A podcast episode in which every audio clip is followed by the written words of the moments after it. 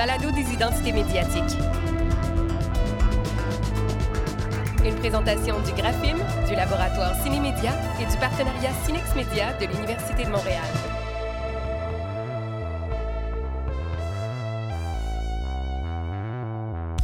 Bonjour à toutes et à tous, ici Simon Lapérière. Paconde Tellement porte plusieurs casquettes. Il est à la fois essayiste, chroniqueur et vidéaste. Il est d'abord et avant tout un exégète de la culture populaire dont la pensée se déploie à travers une vingtaine d'ouvrages. Fin observateur des phénomènes propres au web, il réalise entre 2021 et 2023 une série de capsules vidéo intitulées Infernet. Chaque épisode propose l'analyse d'un fait divers propre à notre âme numérique. Le constat qu'en tire tellement est déstabilisant. En abordant les arnaques en ligne, le mode bagne et les réseaux sociaux, il démontre comment Internet en vient à révéler le pire de l'humanité. Dédié à Mark Zuckerberg, l'ultime épisode d'Internet a été mis en ligne le 30 avril 2023. Les chroniques de cette série ont simultanément été publiées en format livre aux éditions Massot. L'occasion était donc idéale pour revenir avec l'auteur sur son projet journalistique et pour plonger tête première dans le folklore du web. Cet entretien a été enregistré sur Zoom le 3 mai 2023 entre Paris et Montréal. Bienvenue dans ce premier épisode d'Infernet. Infernet, ce sont des faits divers, des légendes urbaines du monde d'Internet qui serviront de loupe grossissante aux mutations de notre psyché collective. Premier épisode, Marina Joyce, la kidnappée du spectacle. Dans l'enquête infinie, tu dédies un chapitre à un phénomène assez particulier qui a vraiment pris une certaine effervescence sur Internet, qui est l'effet Mandela. Oui. Qu'est-ce que c'est l'effet Mandela? Bah, L'effet Mandela, euh, c'était euh, c'était lié à ce, film, je crois que c'était Shazam, le, le nom du film. En fait, un groupe de personnes sur Reddit parlaient d'un film avec euh, ce joueur de basket et se souvenaient d'un film comique ou avec, enfin inspiré par l'histoire de du génie dans la lanterne. Et en fait, ils s'en souvenaient tous et ils n'arrivent pas à retrouver de source. Et ils ont fini par retrouver une source, mais avec un autre acteur et un autre nom. Et en fait, ils se disent, mais non, mais ce film-là, on s'en souvient. Quand il est sorti, on a dit, c'est une copie du film en question. Et le film en question n'a a priori pas existé, mais euh, ils étaient tous absolument euh, certains d'avoir vu ce film. Et en fait, ça s'appelle l'effet Mandela parce que c'est lié à, à congrès ou euh, rencontre en université où euh, un certain nombre de personnes se sont souvenues du très émouvant discours de Winnie Mandela lors de la mort de Nelson Mandela, sauf que Nelson Mandela est encore vivant. Et, euh, ils avaient vraiment une... Enfin, il y avait un sentiment de stupeur par rapport à ça. Et, et, et cet, effet était si, si curieux, donc on lui a donné un nom, l'effet Mandela, et on a trouvé d'autres occurrences, dont euh, la, plus, la plus troublante pour moi, c'était euh, euh, celle de Blanche-Neige et les Sept Nains. Parce que dans Blanche-Neige et les Sept Nains, la, la reine ne dit pas Miroir, mon beau miroir, qui est la plus belle, mais miroir, quelque chose miroir au mur, je ne sais plus exactement. Mais en effet, moi, je me souvenais, en tout cas, euh, s'il y a un effet Mandela sur moi, c'était miroir, mon beau miroir. Et on n'a pas non plus la source de pourquoi on, on s'est trompé sur le, le, la phrase en question dans la, dans la VF de Blanche-Neige et. Un exemple qui me vient en tête, euh, avec des amis, on discutait en ligne euh, sur la mort de Kino, l'auteur de Ah l'alphabet, oui. jusqu'à ce qu'une autre personne intervienne pour nous apprendre qu'en fait, Kino n'était pas mort. Mmh. Et tous étaient très surpris parce qu'on avait ensemble la certitude euh, d'avoir raison. Et ce qui est Mmh. fascinant avec euh, l'effet Mandela, ou on pourrait même dire l'effet de l'effet Mandela, c'est que les, les gens qui adhèrent à cette hypothèse-là, au lieu de, de, de tout simplement se dire qu'ils se sont trompés, ils vont alors développer euh, des théories un peu étranges sur la possibilité de croisement de, de mondes parallèles. Dans la Oui, mesure les un- oui, exactement. fameux glitch. Ouais, ouais, ouais. Ou- ou, euh, Une théorie du complot que tu euh, compares dans l'enquête infinie à un épisode de X-Files qui justement adresse ce, ce, phénomène-là, Oui, crois-tu que ce type d'engouement est propre au web? Alors, c'est une question très difficile parce que euh, les légendes urbaines, il y en a eu avant. Des phénomènes de- d'hallucination connective, il y en a eu avant. Moi, je dirais que pour à peu près d'ailleurs tous les problèmes euh, que j'ai pu croiser liés à la culture web, le web est plus un intensificateur et un amplificateur qu'un créateur de phénomènes troublants comme cela. Euh, j'ai pas véritablement d'exemple, quoi qu'on peut dire que l'effet Mandela commence hors du web, puisque c'est dans un, c'est dans un congrès, dans un symposium. Donc on peut dire qu'il a une, préhistoire hors web, mais le web euh, l'amplifie énormément. Sans doute parce que euh, dans la, l'espèce d'intensification qu'il produit, il y a tout de même quelque chose des mondes solitaires qui viennent en- à fusionner. Le monde solitaire de chaque internaute vient fusionner avec les autres mondes solitaires. Mais c'est quand même pas du collectif. C'est autre chose. C'est autre chose. Euh, chacun reste seul. Et donc, du coup, euh, on va dire que une forme euh, très particulière, c'est pas, il y a plein de formes d'imaginaire, mais une forme d'imaginaire très particulière liée à la solitude vient croiser les autres, rentre en fusion et, et crée cette espèce de, de petit monde parallèle euh, psychique qu'est euh, l'existence sur le web. Et tu as raison de dire que des légendes urbaines, il y en a toujours eu. Bah, oui. Euh, il y en- par rapport au cinéma, par rapport à la littérature. Oui. euh, présentement sur Internet, il y a énormément d'intérêt pour ce que l'on appelle le, le Lost Media. Euh, Oui. Donc, ce, ce média euh, dont une poignée de personnes se souvient et donc on va tenter de, de, de- de repérer. Mais si on pense à un film comme euh, la, La Passion de Jeanne d'Arc, Mm. c'est- c'était déjà euh, ce concept-là de, de Mm. film perdu était déjà très, très présent dans, dans les années euh, 50, et- 50 et 60.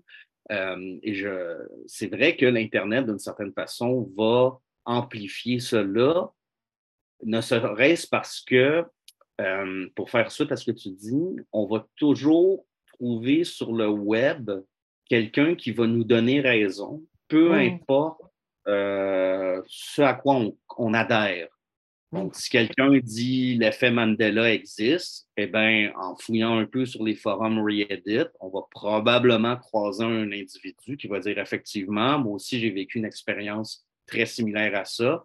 Et les, les, les deux témoignages vont, se corroborer. C'est ça qui pourrait donner lieu à l'émergence d'un folklore propre Mm. à Internet. Ouais. Je, je, je pense à évidemment euh, ben moi mon, mon je sais pas comment on pourrait appeler ça mon aventure dans l'exégèse a commencé avec un- une légende urbaine très fameuse celle de la mort de Paul McCartney Euh, il n'y avait pas internet mais ça a fonctionné exactement comme s'il y avait internet c'est-à-dire que ça a fonctionné euh, d'une façon tout aussi virale euh, tout aussi mystérieuse les indices se sont accumulés les gens se sont accordés très rapidement sur les indices qu'il fallait prendre en compte euh, et à construire cette, hypothèse alors que Paul McCartney était là, vivant et respirant sur Terre au même moment, et c'est allé jusqu'à la couverture du Times. Donc, oui, tout était déjà là, on peut dire. Il y a une idée fameuse, je ne sais pas si elle est d'Hegel, euh, peut-être qu'elle est de Hegel, que chaque époque euh, euh, trouve les hommes dont elle a besoin pour s'accomplir. On peut dire aussi qu'elle trouve les outils dont elle a besoin pour accomplir. Les outils sont aussi la création d'une époque et l'outil spécifique qu'est l'ordinateur, la possibilité qu'on a donnée avec Internet de connecter les ordinateurs entre eux et, donc de créer cette espèce de gi- gigantesque euh, euh, monde de comment dire euh, cette, toile d'araignée partagée par les humains les, mentalités étaient prêtes par rapport à ça. C'était des mentalités qui étaient qui avaient été comment dire qui s'étaient construites pendant des, décennies et qui attendaient en fait un outil propre pour euh, pour prendre forme et pour euh, pour créer ce, folklore. Après euh, il est évident que si il n'y avait pas eu des réseaux sociaux, ce serait resté à un niveau beaucoup moins, beaucoup moins fort. la question est qu'est-ce qui a été sélectionné dans l'esprit humain à ce moment-là? Qu'est-ce qui a été qu'est-ce qui a été amplifié et qu'est-ce qui a été assourdi? Et des amplificateurs de quelque chose. Ça amplifie quelque chose. Et ce que ça amplifie, c'est pour beaucoup des questions liées aux vulnérabilités des psychologies humaines. C'est parce que c'est une entreprise commerciale en même temps qu'une invention. C'est une invention qui est là pour faire de l'argent, le réseau social. même si nous, enfin nous, si les humains le font gracieusement, il y a des personnes qui gagnent de l'argent à partir de ça. Et donc, du coup, euh, elles fonctionnent exactement, ils fonctionnent exactement comme euh, tout businessman. Ils doivent euh, trouver une vulnérabilité dans l'être humain qu'ils vont euh, exploiter. Et celle-ci, elle est plus abyssale que beaucoup d'autres. Elle va, beaucoup plus loin dans euh, les implications psychologiques. C'est pour ça que moi, j'ai un, parti pris assez radical vis-à-vis des réseaux sociaux. Je les ai quittés. Euh, je ne veux plus y retourner. J'y retournerai pas. Euh, j'essaye de convaincre personne parce que je suis pas. Enfin, si j'essaye de convaincre, mais je veux forcer personne, quoi. Je ne suis pas à dire euh, faites ceci, faites cela. Je déteste ça. Hein. Donc, je vais pas dire aux gens quittez les réseaux sociaux. Ça me semble absolument odieux et dégoûtant. Euh, mais je donne juste mon, sentiment vis-à-vis de cette aventure, étant donné que bon, je l'ai traversée pendant une quinzaine d'années et que je me suis posé beaucoup de questions là-dessus. Et je pense que c'est euh, euh, évident qu'on perd beaucoup à, continuer à la traverser. Elle n'est pas, elle n'est pas indispensable. Elle fait croire qu'elle est indispensable, mais elle ne l'est pas. Et je suis pas sûr qu'elle soit même utile. Ton projet Infernet, qui est une web série documentaire produite par Blast est, en quelque sorte une réaction à ton départ euh, annoncé ah des, réseaux sociaux. Ah bah oui, oui, oui, euh, sans, sans, sans la, moindre, sans la moindre ambiguïté. Euh, enfin, c'est à la croisement de plusieurs choses, parce que c'est aussi euh, la continuation de l'enquête infinie. C'est l'enquête infinie, j'avais commencé à, à, travailler sur des faits divers, ça m'intéressait énormément. Alors, entre l'intérêt pour euh, les faits divers et l'exégèse des faits divers, et de l'autre côté, le désir d'en découdre avec les réseaux sociaux, ça donne Internet. Et comment tu euh, choisis les sujets justement qui forment Internet? C'est ceux qui sont, c'est ceux qui m'obsédaient parce qu'ils sont, ils sont revenus plusieurs fois euh, à moi, euh, ou parce qu'on me les a indiqués, ou parce que dans les, que ce soit des, des podcasts comme celui de tes compatriotes euh, euh, ou euh, que je trouve que c'est parmi les meilleurs. Hein, enfin, moi, je, les adore. Euh, ou des vidéos comme une autre de tes compatriotes, Victoria Charlton. et puis, et puis des, des, Américains, des Français. Enfin, c'est des vidéos que je regardais le soir en me faisant à manger. Hein. et donc quand j'ai eu l'idée d'Infernet, je pensais faire une série limitée, euh, entre 10 et 15 épisodes. Il y en a eu 12 finalement. Euh, il y en a un qui était très avancé, mais que j'ai abandonné, parce que je trouvais que je ne le, traitais pas bien. Euh, il y en a plusieurs que j'avais amorcé et que j'ai abandonné très rapidement. finalement, j'ai gardé cela.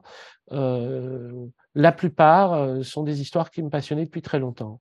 Euh, Cicada 3301, ça me passionnait. J'en parle déjà dans La Victoire des 100 Rois. Alors, c'est dire si ça, ça date d'il y a 106 ans. Euh, je m'y étais intéressé à cause de la série Person of Interest. Parce qu'il y avait un épisode qui s'était basé sur Cicada 3301. Je m'étais vraiment intéressé beaucoup à cette histoire. Euh, j'avais déjà pris des notes. Elisa Lam, j'avais déjà pris des notes. Euh, c'est les plus anciennes qui m'intéressaient. Marina Joyce, j'avais suivi ça quand j'étais sur les réseaux sociaux, parce que des personnes en parlaient. Euh, et j'avais lu des articles déjà qui m'intéressaient, ça m'intéressait.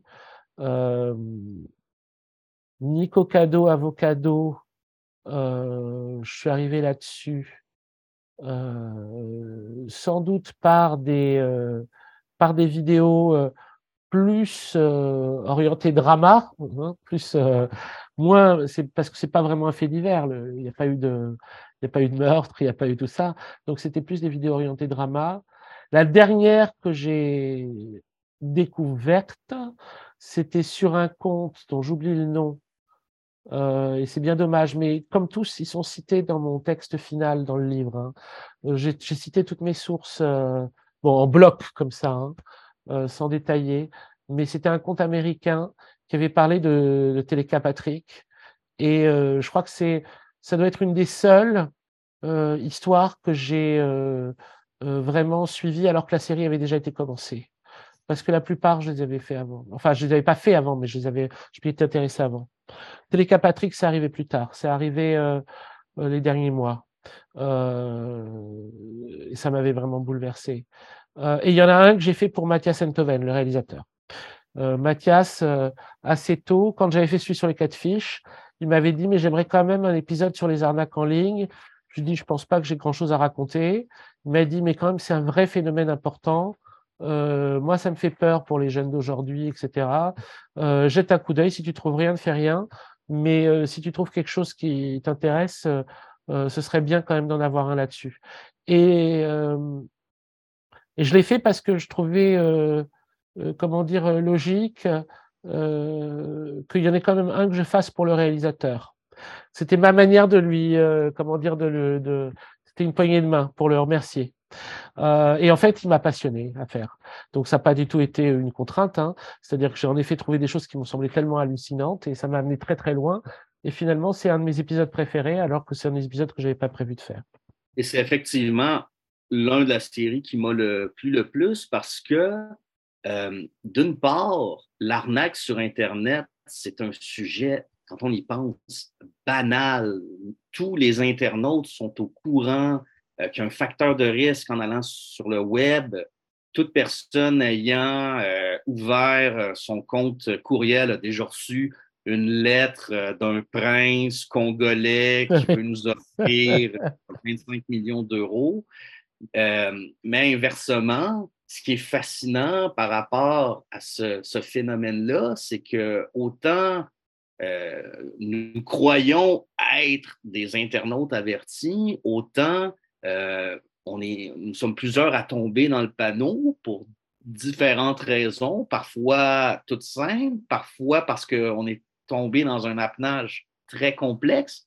Et ça fait en sorte que ce type euh, d'anecdotes sur des arnaques réussies euh, continue d'alimenter le, concept que le web sera un territoire où règne l'anarchie. Euh, c'est un lieu criminel, c'est un lieu dangereux. Et crois-tu justement que après, je ne sais pas, le web, ça fait quand même longtemps qu'il est entré dans nos vies. Est-ce que ce préjugé-là est, toujours. pourquoi est-ce qu'il est toujours présent? La vie sur Terre est dangereuse. Hein, c'est pas seulement le web, mais les arnaques en ligne, c'est particulier parce que euh, ça comprend plusieurs problèmes enchâssés les uns dans les autres. Euh, on commence et on se dit c'est un phénomène totalement euh, mineur. Parce que oui, moi j'ai reçu plein de, de lettres euh, d'arnaqueurs nigérians euh, type avec de l'argent à la banque, est-ce que vous pouvez m'aider Machin, tout ça traduit par Google. mais on se dit que bon bah tu vois c'est un truc qu'on reçoit et qu'on jette on se dit pas que des gens puissent y répondre. Il y a des gens qui répondent. Et, ça, c'est une chose. Mais quand c'est l'arnaque amoureuse, ça, ça, blesse beaucoup plus. Ça va beaucoup plus loin. Il y a quelque chose de vraiment euh, très triste là-dedans. Alors, euh, bah, c'était des émissions canadiennes d'ailleurs hein, euh, qui ont parlé. C'était des, dames d'un certain âge, pas encore très vieilles, mais ayant du mal à, évidemment à rencontrer l'âme sœur et, et qui reçoivent euh, ces messages et qui commencent surtout, c'est des arnaques longues. Euh, c'est plusieurs mois de dialogue pour euh, et puis progressivement on, avait raison de demander de l'argent et puis à la fin bon euh, les personnes s'endettent elles ont plus rien elles vivent dans la honte. Et alors là le truc incroyable c'est qu'ils en avaient arrêté un. Et ils se sont rendus compte ce type-là il touchait pas l'argent hein, c'était juste un euh, rouage dans un engrenage beaucoup plus vaste. Et là, on en revient à une, véritable, enfin, une véritable mafia, une vraie société du crime, qui en plus les atours d'une secte, qui est la Confédération de la Hache Noire, qui a pris une place énorme au Nigeria et, qui euh, a infiltré à peu près tous les, tous les domaines euh, professionnels, et dont euh, une, des, une des formes auxquelles prend son action, c'est les arnaques, les arnaques amoureuses en ligne. Bon, alors moi là, j'étais très surpris parce que c'est évidemment un truc auquel je m'attendais pas du tout. Donc je me suis dit, mais c'est incroyable cette histoire. Puis après, euh, je vois qu'il y, a un livre qui est sorti très intéressant, une étude euh, postcoloniale euh, qui s'appelle L'arnaque à la nigériane, qui parle plutôt des brouteurs de Côte d'Ivoire. Hein, qui est le deuxième, deuxième pays clé des arnaques, où là c'est un peu plus amateur, hein, c'est beaucoup moins organisé, c'est plus des mecs derrière des ordinateurs. Hein. Euh, dans des web cafés, quoi. Mais où on comprend que bon, euh, on parle de pays où il n'y a pas d'autres revenus, d'autres sources de revenus, c'est-à-dire que euh, c'est vraiment la seule manière qu'ils ont de gagner leur vie. Donc là, on se dit, ok, en fait, ça nous parle aussi du, capitalisme et de, de, la façon dont l'économie mondiale, comment dire, fonctionne et de la façon dont des pays en gros, sont tenus par euh, d'autres pays et euh, les habitants de ce pays trouvent comme seul moyen de s'en sortir parce que euh, l'économie de leur pays est absolument inaccessible, enfin c'est inaccessible, quoi, le, la possibilité de travailler est inaccessible, euh, trouvent cette seule solution. Donc là, on rentre dans une sorte de guerre nord-sud complètement inattendue, complètement folle, où nos repères commencent à vaciller parce qu'on se dit, euh, mais alors, enfin, tout le monde a ses raisons, comme euh, on dit dans Renoir, quoi. Tout le monde a ses raisons. Ça parle de la solitude et ça parle de la, la pandémie de la solitude. Et donc du fait qu'il y a une sorte de euh, d'une solitude de plus en plus massive, et qui fait que c'est de toute façon, ben, il y a une demande, donc il va y avoir une offre. J'ai d'ailleurs l'impression que la solitude, c'est le grand thème qui plane sur Internet parce que d'une certaine façon, chaque sujet en revient toujours à ça. Ah euh, que ce soit l'affaire d'Eli Salam, qui était euh, une femme seule, qui a été euh, un peu, dont la mort a été catapultée sur le web et est, est devenue l'objet de, de fascination pour des gens qui étaient eux-mêmes seuls. Euh, ou encore euh, ta, vidéo absolument fascinante sur le mukbang qui semble être un immense euh, cri de, hmm. solitude de, la part de, ceux qui pratiquent cette, ce drôle de, rituel où on se met à s'empiffrer devant la, caméra de, son ordinateur. Hmm. Tu disais plutôt que le web euh, va amplifier les légendes urbaines, mais je pense que le web, alors qu'il voulait nous connecter, a plutôt fait l'inverse. Il a amplifié la solitude mondiale. Ah, mais ça, c'est. Euh, ça, ça me, semble, ça me semble être vraiment euh, l'éléphant dans la pièce. Hein. C'est-à-dire que il n'y a pas de. Il n'y a pas de résolution au problème de la solitude individuelle par la communication Internet. Elle ne fait que l'amplifier, l'intensifier. Mais ça, je m'en étais rendu compte quand j'étais sur Facebook parce que je voyais, euh, je voyais des messages des fois de mes amis Facebook, mais qui me, qui me brisaient le cœur, quoi. Et vraiment des trucs d'une tristesse et d'une violence. Et je me disais, je peux, je peux pas continuer à bouffer ça au quotidien. C'est pas possible. C'est pas possible. Et puis ils doivent arrêter de se faire ça. C'est, pas comme ça que ça, qu'ils s'en sortiront. Il y avait un, par exemple, un, ami Facebook qui était tout le temps là en train de dire. Euh, j'y arriverai jamais, je serai toujours seul, euh, personne ne veut de moi, euh, etc. Quels qu'aient été ensuite les, les emojis attristés et les commentaires qu'on peut avoir là-dessous, ça ne résout rien. Au contraire. C'est-à-dire que ça laisse vide, ça laisse vide. Il y a, un des types qui a bossé pour, euh, Facebook qui dit ça. Je le, cite un moment en disant euh, euh, ça donne une, illusion de popularité sur le moment, mais qui laisse un grand vide derrière. C'est tout le problème de, des fonctionnements des, réseaux sociaux. Les gens y vont parce qu'ils se sentent seuls, ils pensent que ça, rentre, ça compense leur solitude, en fait derrière, non seulement ça les rend addicts, mais ça les fait se sentir encore plus seuls. ne serait-ce parce que, et là, c'est à mon tour de citer de, mémoire une étude sur les réseaux sociaux, on n'a que des hauts et que des bas. Donc, on va euh, publier euh, un billet autour d'une réussite ou mm. d'un échec cuisant. Il n'y a, a, jamais d'entre-deux. Il n'y a jamais quelqu'un qui va écrire ça va plutôt bien aujourd'hui. Journée normale. Et je crois que c'est euh, cette dualité-là a un effet très négatif sur la, psyché humaine. C'est tout à fait vrai. Euh, c'est tout à fait vrai euh, parce qu'en fait, ça présuppose de toute façon qu'on rentre dans une mise en scène de soi. Et dans cette mise en scène de soi, il ne peut pas y avoir de temps mort. on est dans une, on, on est dans une amplification des sentiments, une exacerbation des sentiments, qui est seule de toute façon garante d'une certaine visibilité, parce qu'en effet, euh, les sentiments tièdes n'intéressent personne. Et euh, comme il y a une, illusion euh, que c'est aussi la vie, il y a une illusion de, vie, alors on, a, rentre dans l'illusion que ces sentiments-là sont bien ceux qu'on ressent. Mais de toute façon, on, met en scène sa vie quotidienne.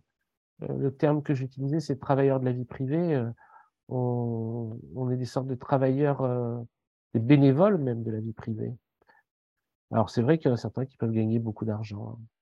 Hein. Euh, le mukbang de Nico Cado Avocado le rend très riche et le rend encore plus seul.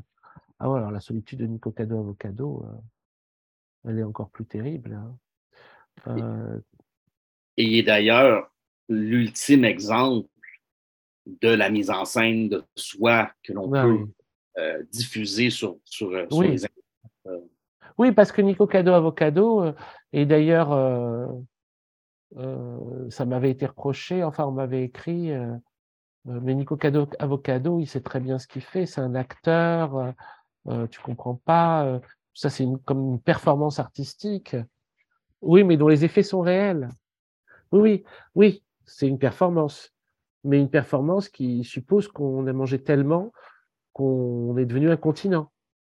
Euh, c'est particulier, hein euh, et qui dure sur des années et des années et des années.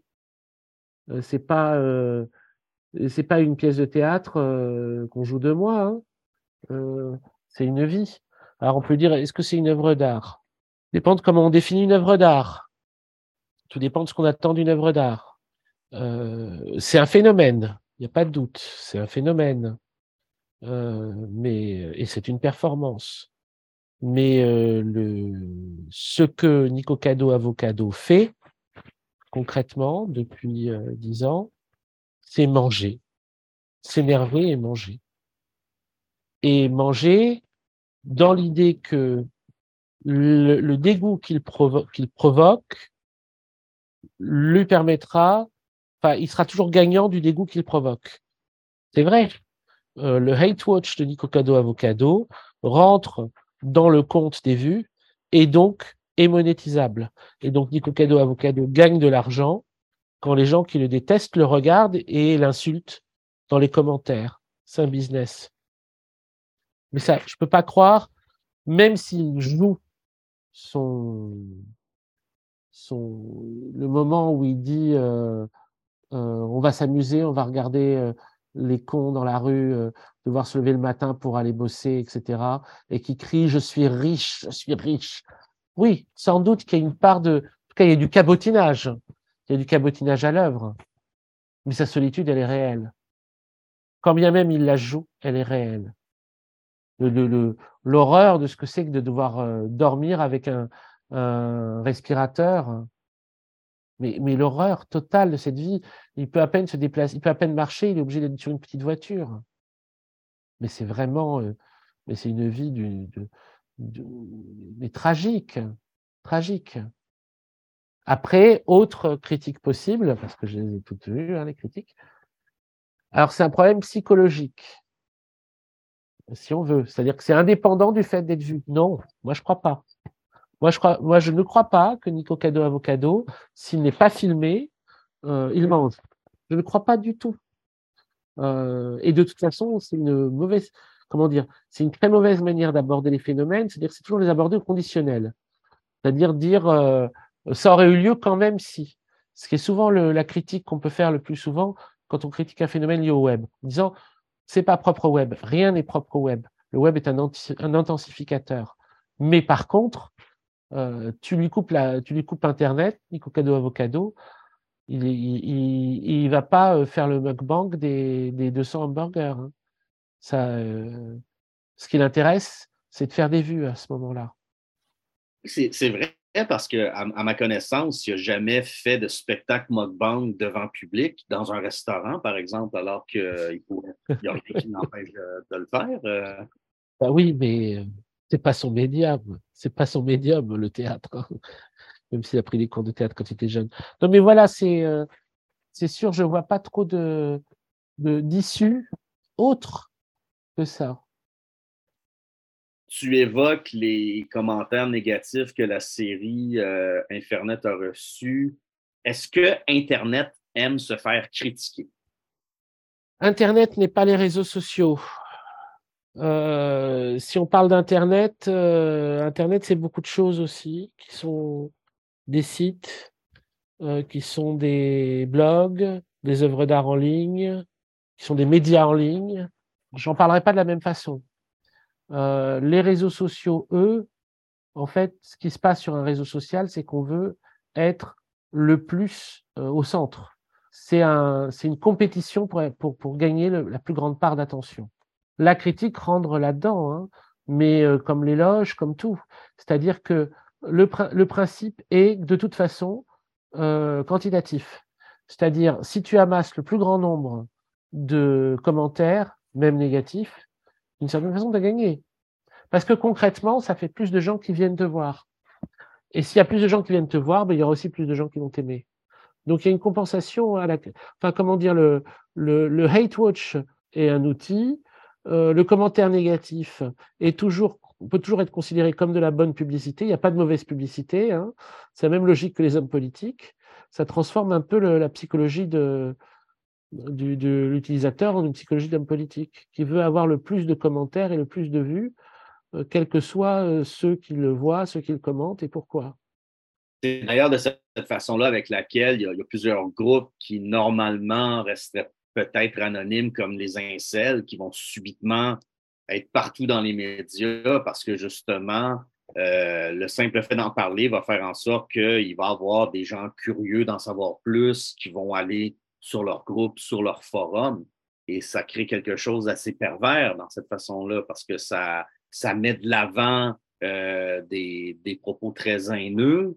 Euh, je pense à des groupes comme QAnon qui ont profité, j'allais dire bénéficier, mais ce n'est pas le bon terme selon moi, ils ont profité d'une place prépondérante dans les médias durant la pandémie. Et parfois, ça soulevait la, question, mais pourquoi leur accorder autant d'attention de ça? C'est exactement ce qu'ils recherchent. Mais parce que c'est euh, c'est impossible de faire autrement euh, quand tu es pris dans, dans cet engrenage.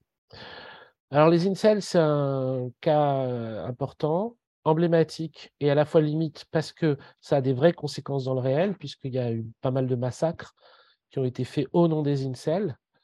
Donc on peut dire euh, que la forme, en tout cas prise par euh, l'internaute solitaire euh, malheureux, mais qui se transforme en, en masculiniste revendicateur sous la forme de l'incel, elle a une conséquence qui est criminelle.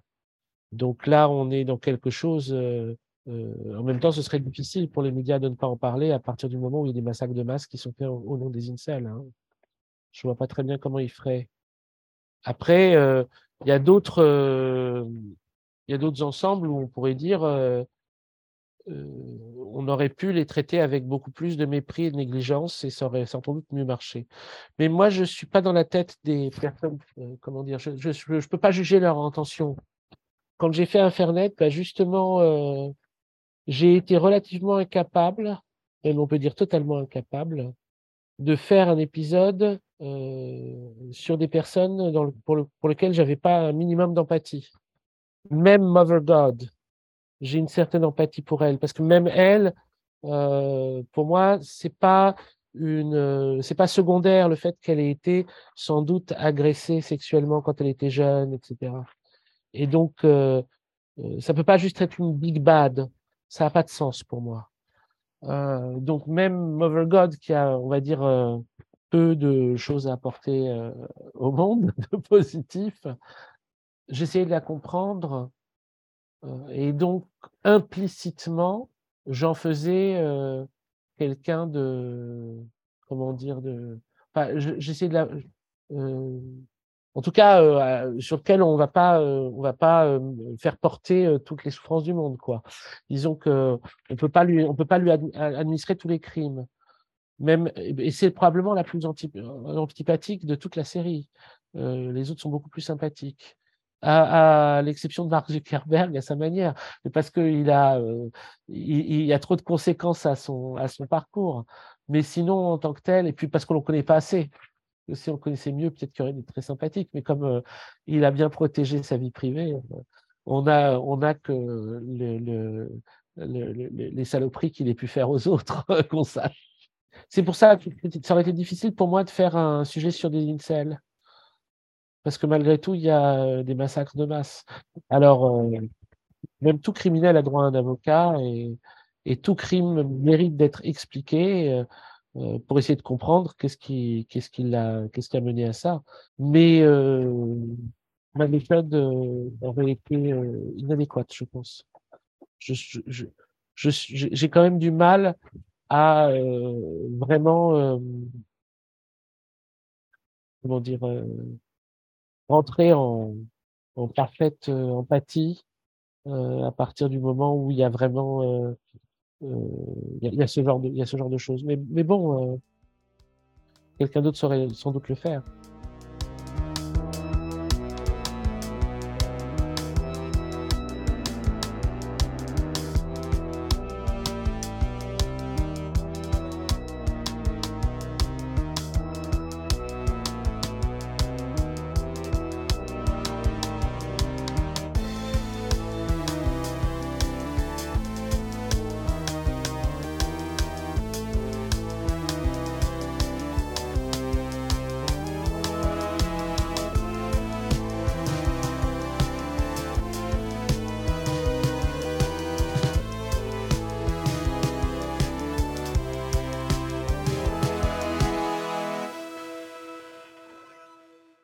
Internet est entré dans nos vies, euh, il était principalement promu comme un outil pédagogique. On mettait beaucoup de l'avant l'accès à des bases de données comme euh, des bibliothèques, euh, hmm. des musées virtuels. tout ça est vrai. Absolument. Et même que je pense qu'Internet a un peu encouragé une lecture exégétique Hmm. Euh, un terme qu'on emploie souvent pour euh, décrire euh, l'expérience du surf, qu'on utilise moins d'ailleurs aujourd'hui, surfer sur le web. Ah c'est dommage parce que c'est une belle image. c'est plutôt le, le, rabbit hole. Je suis hier soir, je suis tombé dans un trou à lapin. Je faisais une, une simple recherche sur, je sais pas, un pays que je souhaite visiter et soudainement, six heures plus tard, je me suis rendu compte que euh, j'ai passé tout mon temps à lire sur l'histoire d'une de, vieille dynastie dans ce, dans, dans ce pays-là. Et, de ce point de vue-là, euh, je pense pas qu'on peut euh, aujourd'hui euh, réellement critiquer l'accès à l'information que, que l'Internet nous, nous procure. Je pense que c'est encore mmh. très, très, très précieux. Ah Mais à la lumière du dernier épisode d'Infernet, euh, qui est une critique virulente des réseaux sociaux, tout particulièrement de, Facebook, est-ce que les réseaux sociaux n'ont-ils pas gâché le projet pédagogique d'Internet? Ils ont surtout gâché le projet utopique d'Internet. C'est-à-dire que j'ai l'impression que le moment utopique du web est derrière nous. Euh, je peux me tromper, il y aura peut-être euh, de, nouvelles propositions, mais euh, la, le tour qu'a pris Internet avec les réseaux sociaux a transformé ce qui pouvait être vraiment un, champ de possibles extraordinaire une avancée démocratique hors du commun au niveau du partage des savoirs, au niveau du partage même des, biens immatériels, quoi. C'est-à-dire chansons, films, livres, etc. etc. on est passé dans autre chose. On est passé dans une, dans une guerre de chacun contre tous. pour moi, ça serait ça, ça, ça, ça serait ça. Euh, ça serait un peu comme euh, euh, imaginer. bah oui, mais bon, ça c'est c'est l'histoire de l'histoire de l'humain, ça. On découvre une île inhabitée, un certain nombre d'humains décident de créer une, une, société utopique. Et puis, il y a un verre dans le fruit, c'est la jalousie entre les individus, le désir de pouvoir. Toute la question est, bien sûr, c'est les, réseaux sociaux n'ont pas inventé ça dans l'humain non plus. c'est chez l'homme. L'homme a ça, c'est sa vulnérabilité, c'est son, c'est sa, ses failles psychologiques, ses manques, ses, besoins d'être, son besoin d'être aimé, son besoin d'être vu, respecté, son désir de, d'être important. Mais toute la question est de, est de savoir comment dire, les, dans, des projets utopiques, il y a toujours la question de comment on empêche le pouvoir ou la hiérarchie de, de s'installer. Parce qu'elles seront là toujours, c'est des humains, ils seront toujours là. Mais dans l'anthropologie anarchiste type Pierre Clastre, justement, on étudie des, des sociétés avant l'État et contre l'État, et qui sont des sociétés où les régimes de pouvoir sont extrêmement équilibrés pour empêcher justement la coercition d'intervenir. Donc c'est très intéressant de voir ça à cette aune. On regarde la, lit la société contre l'État de Pierre Clastre.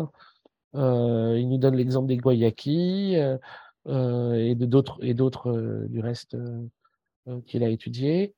Et chez Igoyaki, c'est très clair. Euh, euh, le chef a le droit de beaucoup parler, mais il peut pas prendre de décision. Euh, donc il est, comment dire, il, il est aussi obligé d'être. Il est le plus pauvre, le membre le plus pauvre, du groupe. il doit, il doit tout le temps donner et jamais prendre, parce que son rôle de glorieux s'échange contre sa pauvreté.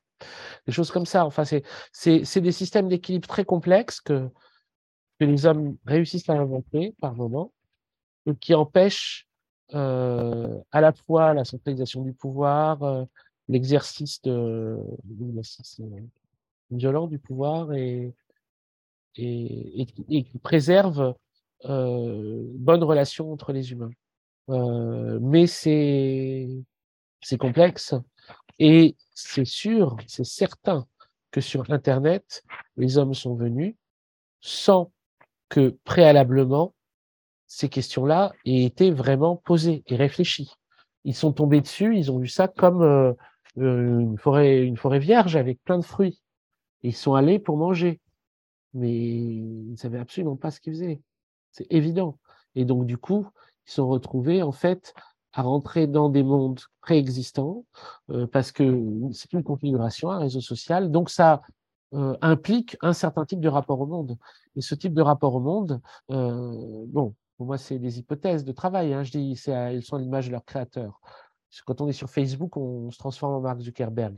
C'est euh, une hypothèse un peu SF. Hein. Moi, ça m'amuse. Hein, je dis pas que c'est, comment dire, c'est pas euh, c'est pas euh, un travail euh, universitaire sourcé qui peut démontrer ça. C'est une hypothèse. Mais de toute façon, on rentre dans un monde. On rentre dans un monde et, donc, au, bout d'un moment, on se plie aux conventions de ce monde. Et ce monde-là, il est tout sauf égalitaire, il est tout sauf équilibré et il est tout sauf neutre. Il est, il est extrémisant, il est intensifiant et une concurrence telle qu'elle déploie le pire de l'humain. Et moi, euh, c'est pas par rapport au, comment dire, à des, personnes qui seraient euh, spontanément ou naturellement euh, euh, des dictateurs ou des gens extrémistes que ça me, m'a touché, m'a affecté. C'est sur des personnes qui, au contraire, détestent ça, mais qui vont se retrouver pris dans un engrenage qui va les transformer en ça. Tu mentionnes également dans ta dernière chronique d'Infernet que être sur le web, c'est vivre constamment dans un monde du passé. Qu'est-ce que tu entends par là? Ah oui. Alors, c'est euh, pareil, c'est une intuition, ça. C'est quelque chose qui m'a marqué euh, beaucoup. C'est que finalement, les 20 à 30 dernières années euh, regardent quelque chose. On n'a plus de vraiment de. D'abord, les, looks ont été, sont, détruits. Euh, il n'y a plus de, véritablement de nouveaux looks. Le look qui définissait les décennies a disparu avec le XXIe siècle. Euh, et j'ai l'impression qu'il n'y a pas non plus de nouveaux imaginaires du futur. J'en ai pas vu. Donc on est quand même dans une sorte de composition avec différentes strates du passé qui composent un imaginaire d'aujourd'hui. Alors, on a un imaginaire, euh, euh, heureusement, du reste pour les humains, tous ne sont pas aussi ancrés dans un passé que, mettons, dans les films de Tarantino. mais je ne vois pas ce qui échappe complètement à ce truc-là. C'est-à-dire que c'est des réinvestissements d'imaginaire passé. les réseaux sociaux n'ont pas créé une, esthétique propre, nouvelle. Ils ont créé des nouveaux modes de communication, des nouveaux modes d'expression, il n'y a pas de doute, mais il n'y a pas de projection d'un, de, comment dire, qui puisse affecter l'être humain hors web par rapport à ça. On ne peut pas reconnaître euh, dans la rue un groupe de TikTokers comme on reconnaîtrait un groupe de mecs sur Reddit, comme on reconnaîtrait euh, il y a pas de, drainent pas avec eux une, euh, forme spécifique d'imaginaire visible. C'est des réinvestissements. L'impression que j'ai en tout cas. Donc, euh, on peut dire, euh, ils sont aussi des hommes du passé. Face aux réseaux sociaux, on est, face au web même, hein, on est tous un peu des hommes du passé. Et deux symptômes de ce phénomène-là qui me viennent en tête, c'est d'une part sur Facebook, l'option qui nous permet de partager nos souvenirs, donc nos publications antérieures. Donc, ça fait en sorte que le passé est toujours euh, renouvelé.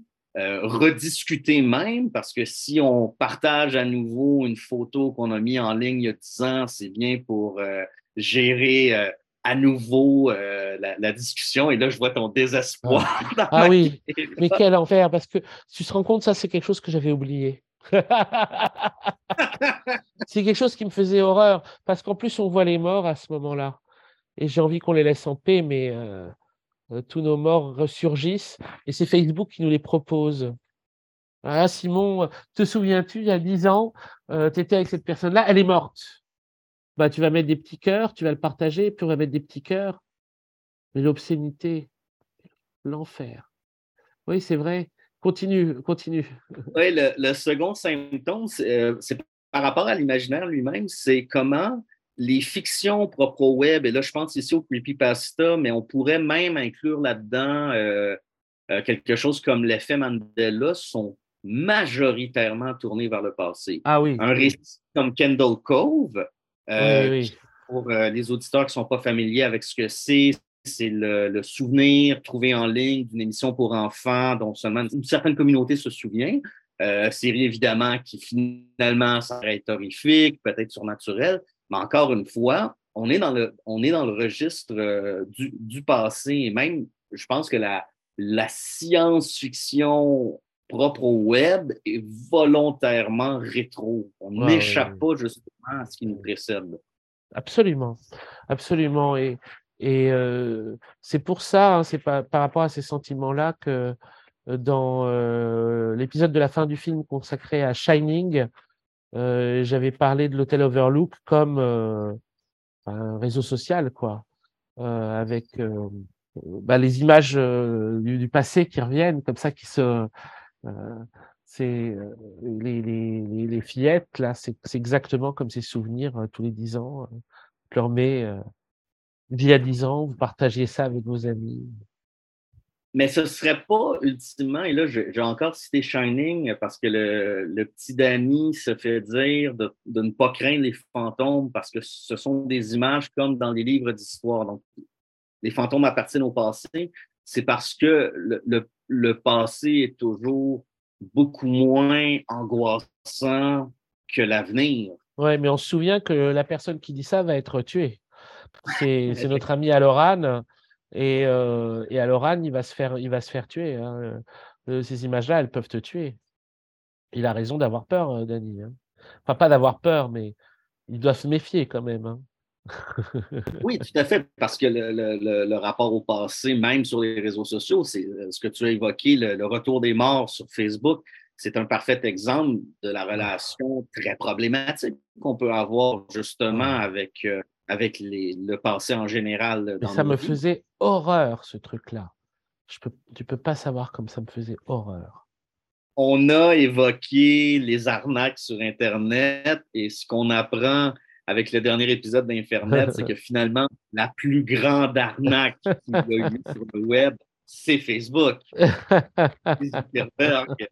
le grand arnaqueur qui, ah qui, a, réussi à nous manipuler sans nous en rendre compte, finalement. Bah, il nous a vendu un truc qui est vraiment une horreur. Ouais. Bah oui, oui, c'est, ça me faisait rire en même temps. Hein. Il y a un truc aussi de, de, dire le, la plus grande arnaque en ligne jamais réalisée. bah oui, ça concerne la moitié de la planète.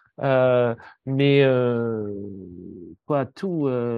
Bah, j'ai surtout parlé de, j'ai parlé de Facebook parce que c'est, c'est le réseau social que j'ai, que, dans lequel j'ai vécu, quoi. Hein. Donc, évidemment, j'avais pas le même expertise psychologique pour Twitter ou pour Instagram que où j'étais inscrit mais où j'y foutais pas les pieds, ou les, ou les réseaux plus, plus récents. Moi, celui qui m'a qui m'a eu, c'est drôle d'ailleurs, ou c'est drôle ou pas drôle.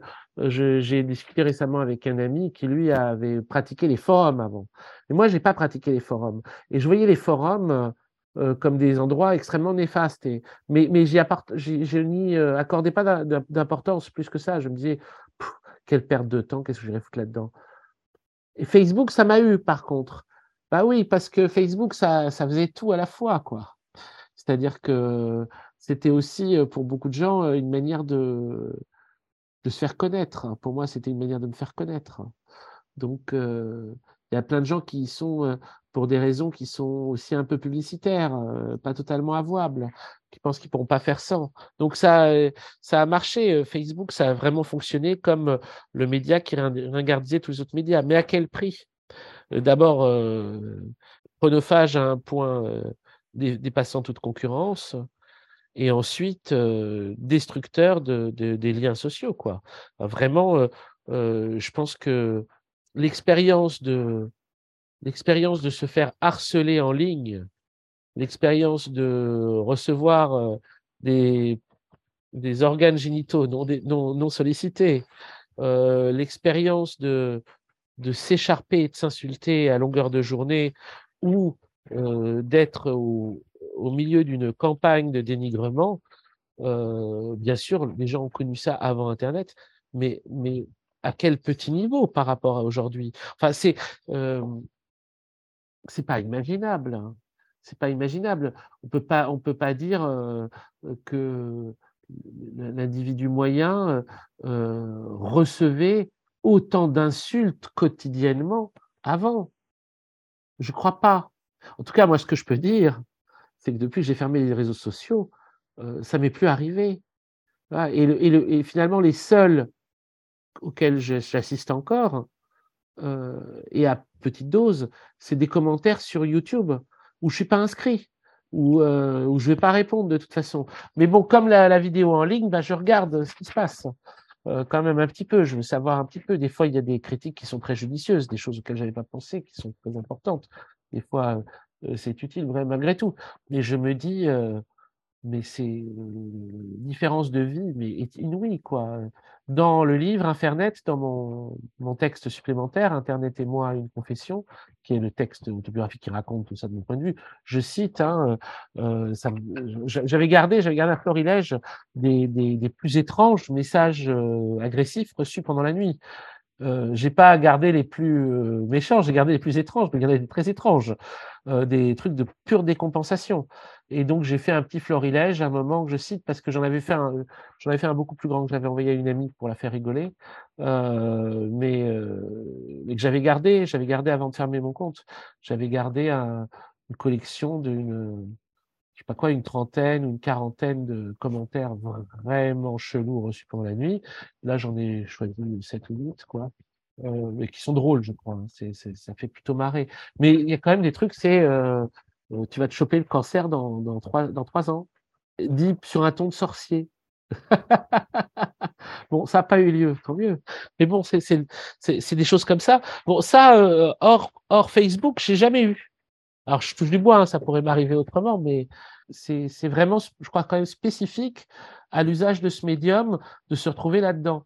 Euh, ce que des euh, influenceurs ont en termes de shitstorm ou de campagne de harcèlement, vraiment, s'ils ne faisaient pas euh, ce job, ils ne le connaîtraient pas. Hein.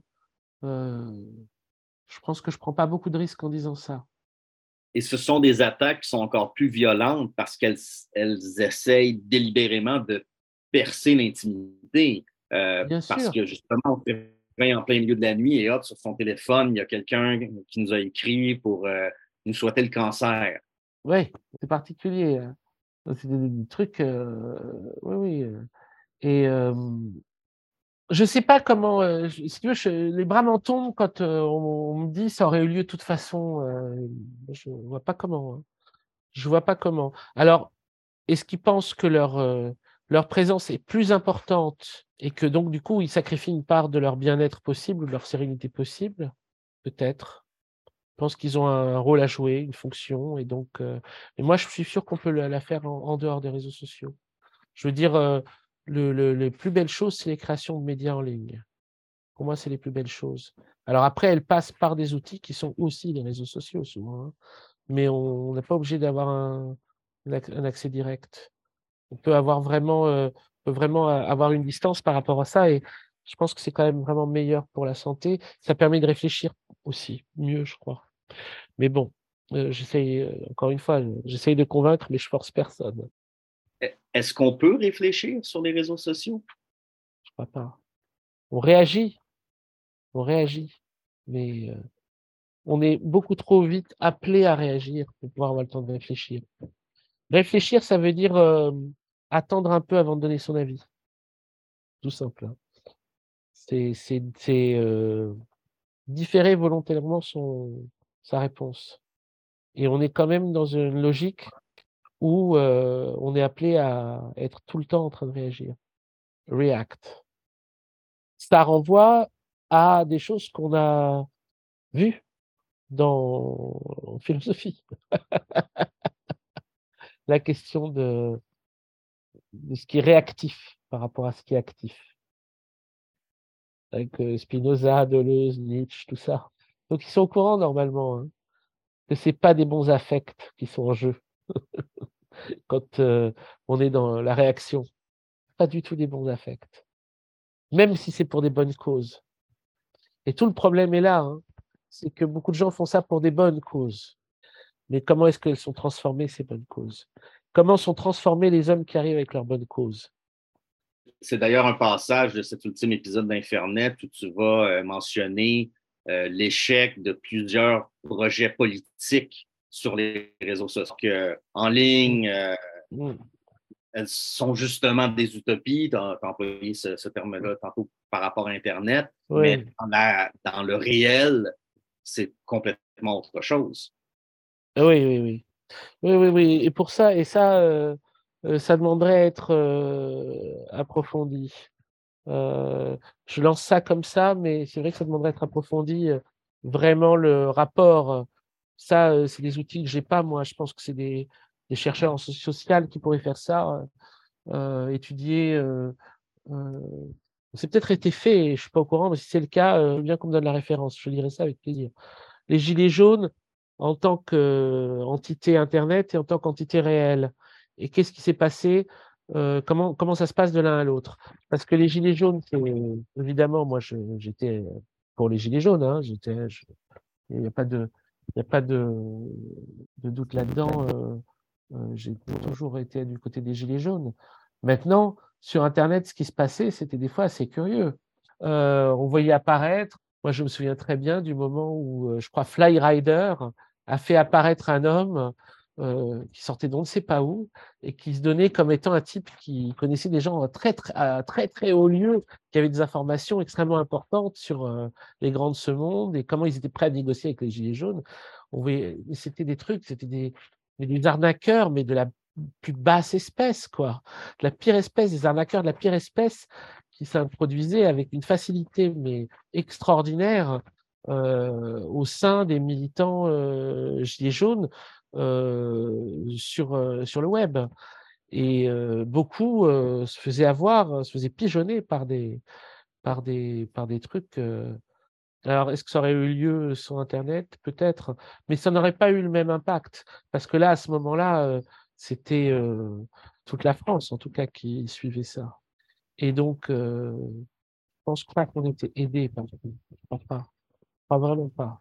C'est pas pensable au conditionnel, donc j'en sais rien, mais, mais je crois pas. Un passage absolument réjouissant de cet ultime épisode, c'est celui où tu vas explorer l'analogie qui avait été faite entre Zuckerberg et Love. Ah oui, oui, c'est un même, un, même formidable.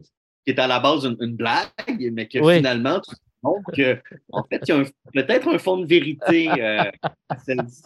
Ah, ça me plaisait beaucoup, ça.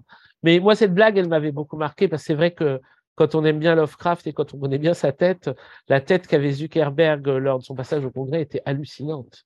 Il avait une expression incroyablement comparable. C'était troublant. Ouais, alors j'ai essayé de voir euh, en quoi, euh, en quoi on pouvait considérer le réseau social comme une forme de Cthulhu. Ça m'intéresse, ça. Et toi, tu dis qu'il y avait un élément manquant euh, un élément manquant dans dernier épisode et tu voulais m'en parler. Ça, un je grand absent, grand absent. Elon Musk. Ah oui, bien sûr. Que tu n'évoques pas, mais qui pourtant semble être le. Si on avait à écrire euh, une histoire des réseaux sociaux, il y aurait le chapitre Zuckerberg qui serait suivi par le chapitre Musk, qu'on vit d'ailleurs présentement. C'est loin d'être terminé, cette Exactement. Saga, euh, et c'est une des raisons. Alors, Elon Musk, évidemment, il est cité dans plusieurs épisodes d'Infernet. Hein, on le voit apparaître euh, ici et là. Euh, il n'y a pas eu un épisode centré sur lui. Alors, plusieurs raisons pour ça. Là, euh, donc mon réseau social, ça a été Facebook, pas Twitter.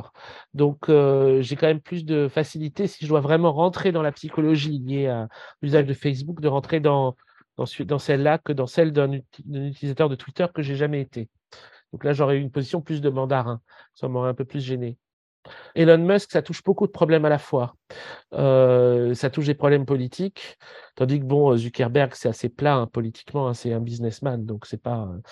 Euh, oui, je pense que ça doit être un donateur du Parti démocrate, mais euh, mais qui est prêt aussi à, à laisser des républicains s'emparer de son truc s'il y a besoin.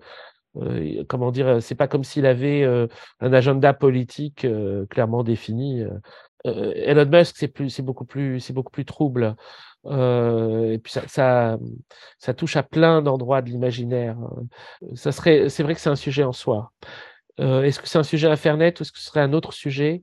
Ça serait peut-être un autre sujet qu'Infernet réellement, même s'il a beaucoup utilisé Internet et que, en effet, il est associé à Twitter.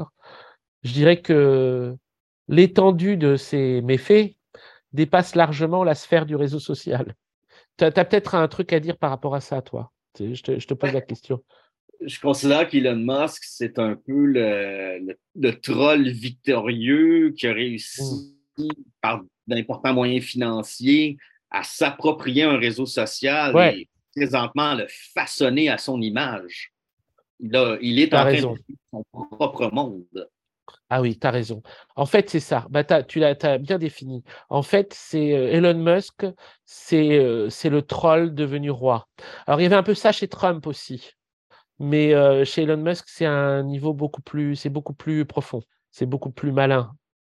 Et si on fait un parallèle historique, peut-être un peu boiteux, on m'accusera de faire un raccourci, mais bon, j'ai l'impression que aujourd'hui, avec les réseaux sociaux, on est beaucoup plus au courant de ce que fait Elon Musk, alors que durant l'Empire romain, ben, ce que faisait Caligula dans son palais, le peuple en Gaule l'ignorait ou n'avait que de vagues rumeurs sur de grandes fêtes euh, orgiaques.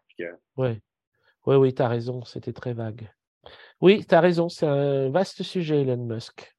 Peut-être que ça interviendra dans un autre travail, hein. ou peut-être que quelqu'un d'autre le fera et le fera mieux que moi. Mais euh, ouais, tu as raison, tu as raison. De toute façon, euh, le dernier épisode ouvre euh, la possibilité hein, que euh, plutôt que de traiter des faits divers numériques, réfléchir sur la psychologie des bâtisseurs. C'est quand j'ai quand j'ai fait cet épisode sur Zuckerberg au départ, euh, pour me préparer, pour essayer de. Euh, c'est pas quelque chose que j'ai gardé dedans. Je voulais, je voulais comparer la psychologie et l'histoire de, Steve Jobs, de Bill Gates et de Zuckerberg. Finalement, c'était trop long. Je ne peut pas faire un épisode sur Zuckerberg avec des chapitres sur Jobs et, sur Gates. Ils, sont une histoire en eux-mêmes. Mais euh, c'est sûr que c'est des, des, histoires passionnantes. Hein. Steve Jobs, c'est une histoire moi qui m'a totalement passionné. Euh, très différentes et euh, c'est pas c'est pas les mêmes pas les mêmes questions qui sont en jeu du tout. Et c'est sûr que c'est pas euh, il y a une différence pour moi immédiate, c'est que la question esthétique se pose pour Steve Jobs. La question esthétique ne se pose ni pour Bill Gates ni pour, ni pour Zuckerberg. Et elle ne se pose peut-être pas. C'est ce qui distingue, je dirais, presque, mais vraiment fondamentalement les psychologies et qui fait que Jobs est, tout sauf un arnaqueur. On peut dire que il représente une forme du capitalisme, une forme du capitalisme euh, qui a, euh, euh, on va dire, qui, représente un péril pour un certain nombre de, pour, pour, sur bien des points, mais son, son, son, son désir est si réel qu'on peut le vérifier à son obsession pour euh, une, qualité esthétique de l'objet. L'obsession esthétique de Jobs montre sa sincérité, montre qu'il s'agit de quelqu'un qui est pleinement engagé dans ce qu'il fait. C'est pas un arnaqueur. Il y a peut-être d'autres problèmes, mais c'est pas un arnaqueur. Ça, c'est la première distinction que je ferai immédiate. Parce qu'il croyait en Internet, Jobs. Ah oui, ah oui, il croyait en l'ordinateur. Il croyait en l'ordinateur. Il croyait à, euh, il croyait, euh, à ça. Véritablement, lui, il croyait à l'utopie. Alors qu'il ait contribué à euh, comment dire, les traits les plus euh, critiquables de l'usage de l'ordinateur, hein, c'est possible. Moi, je ne suis pas capable de juger à ce niveau-là. Mais ce que je vois quand je regarde le parcours de Jobs par rapport au parcours de Zuckerberg, c'est quelqu'un qui a une, qui, a une recherche spirituelle déjà, euh, authentique, qui passe par euh, l'Inde, le bouddhisme, euh, qui a une, perspective artistique et, et une idée et une, idée qui est plus forte pour lui que sa propre vie, qui est plus importante pour lui. Il est prêt, il, sa mort n'a pas d'importance par rapport à ça. Ce qui compte, c'est ce qu'il entrevoit de l'avenir. Il est mandaté par l'avenir. C'est complètement différent. À la lumière des craintes que soulève présentement l'intelligence artificielle, est-ce hmm. que l'utopie de l'Internet est toujours une possibilité? Je ne crois pas. Je crois qu'on est vraiment derrière. C'est plus, plus d'actualité, malheureusement. Si utopie doit y avoir, elle est dans la vraie vie. Bienvenue sur Internet. Dernier épisode, Mark Zuckerberg, l'homme qui assassina l'amitié.